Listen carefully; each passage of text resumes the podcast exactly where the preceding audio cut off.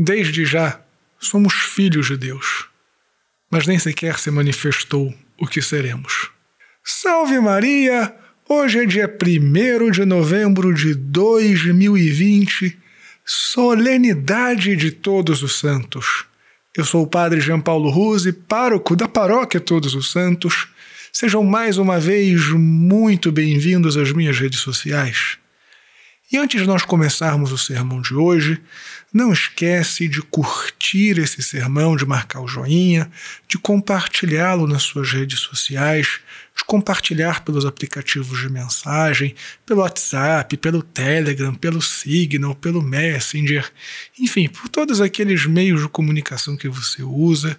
Se inscreve também no meu canal no YouTube, marcando o sininho das notificações curta a página da Paróquia Todos os Santos no Facebook e no Instagram e assina o meu podcast Contramundo. E por último, se você tem visto valor no meu apostolado, se este sermão diário tem te ajudado, como contrapartida, faça uma doação e ajude a nossa Paróquia Todos os Santos. Deus te abençoe e salve Maria!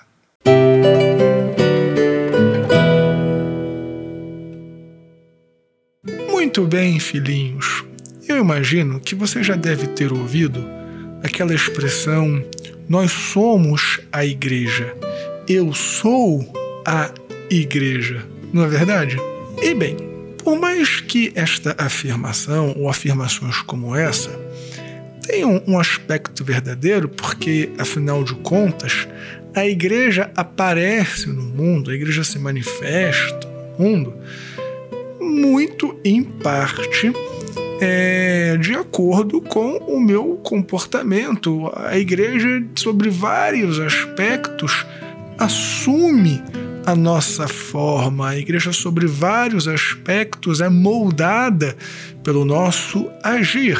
Então, de alguma maneira, sim, nós somos a igreja, eu sou a igreja, você é a igreja, pelo menos é como a igreja é vista pelas pessoas. As pessoas veem a igreja através de mim, as pessoas veem a igreja através de você.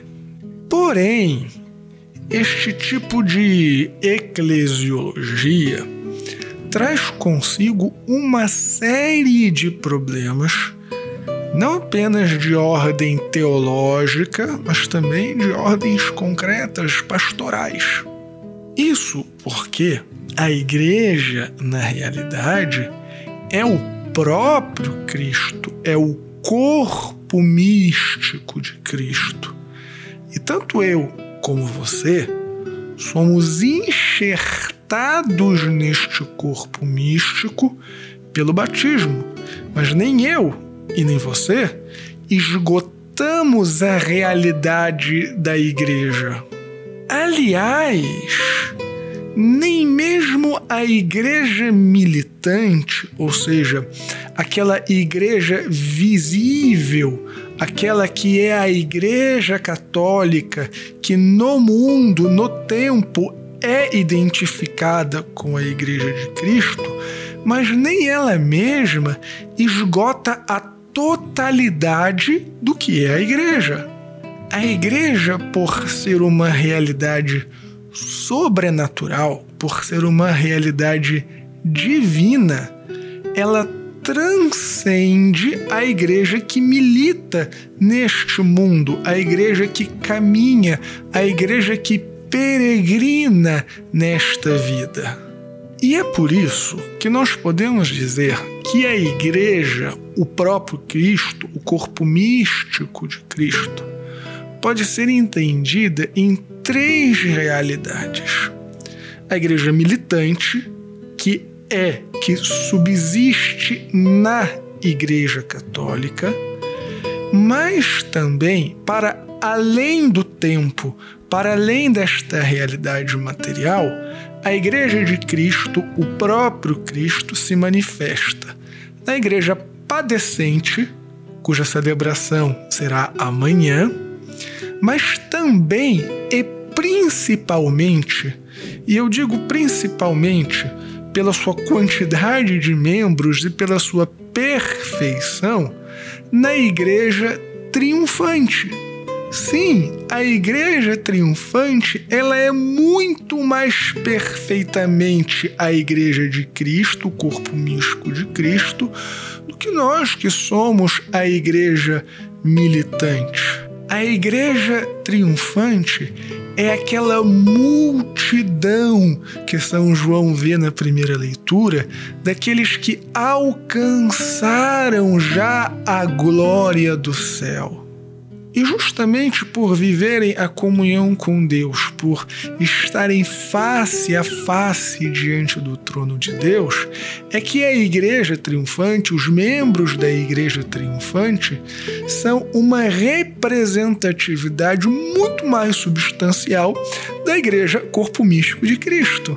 Por isso que, na solenidade de todos os santos, nós podemos nos recordar de vários aspectos. Por exemplo, a vocação universal à santidade, você e eu somos chamados pela força do batismo a sermos santos, a um dia fazermos parte da igreja triunfante. Nós também nos recordamos daquela legião, daquela miríade de miríades de pessoas que nos precederam mas que não tiveram uma vida extraordinária ao ponto de marcar a história, de marcar os nossos livros de história, mas que corresponderam à graça que Deus lhes deu e que estão no céu. De tal modo que a santidade, a verdadeira santidade, o céu, não é para uns poucos eleitos, mas o céu é para todos. Porém, este ano eu gostaria justamente de ressaltar este outro aspecto da solenidade de Todos os Santos, que é a Igreja triunfante como modelo perfeito da Igreja. E eu considero que a meditação nesse aspecto pode ser principalmente útil para as pessoas que talvez estejam um pouco cansadas para as pessoas que talvez estejam frustradas e decepcionadas depois de tantos escândalos, depois de tantas confusões, de tantas divisões, de tantas polarizações, talvez estejam desanimadas porque olham para sua realidade paroquial e talvez entendam que as coisas não estão como deveriam estar, porque vem as brigas das pastorais, as brigas para ver quem é que vai cantar, a briga para ver quem é que vai coordenar isso, aquilo, outro, porque talvez vejam os testemunhos ruins de algumas pessoas na igreja e talvez possam pensar que a igreja, de certa maneira, fracassa, que a igreja, de certa maneira, não mostra a glória de Cristo. Este desânimo e esta sensação, às vezes, de fracasso, de vontade de desistir, se dá porque nós justamente olhamos este aspecto humano da igreja, que somos você e eu. E você e eu, sim, somos falhos e miseráveis, mas você e eu não esgotamos a realidade do que é a igreja. A igreja, como eu disse antes, é muito mais e melhor representada por aqueles nossos irmãos que estão na glória. Entenda, a realidade eclesial não se esgota na sua paróquia. A realidade da igreja não se esgota na sua diocese. A realidade da igreja não se esgota no seu movimento. Realidade da igreja não se esgota nem sequer na totalidade da igreja do nosso tempo. O corpo místico de Cristo transcende a isso e se revela gloriosamente na igreja triunfante, na comunhão dos santos. E se você hoje olha com certa frustração para a realidade eclesial, entenda que isto passará. Mas você e eu somos chamados a uma igreja que não passa, a igreja dos céus, a Jerusalém celeste. Então, filhinho, não desanima. Continue militando na igreja militante, para que quando Deus te chamar, nós possamos ingressar nesta igreja triunfante. E estes irmãos que nos precederam não são apenas modelos de que se eles puderam, nós também podemos.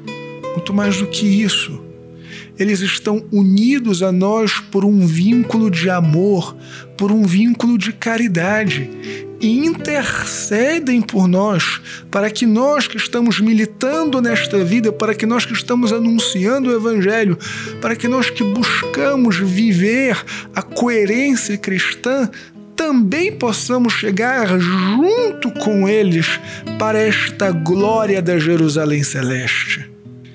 Então, acredite na igreja.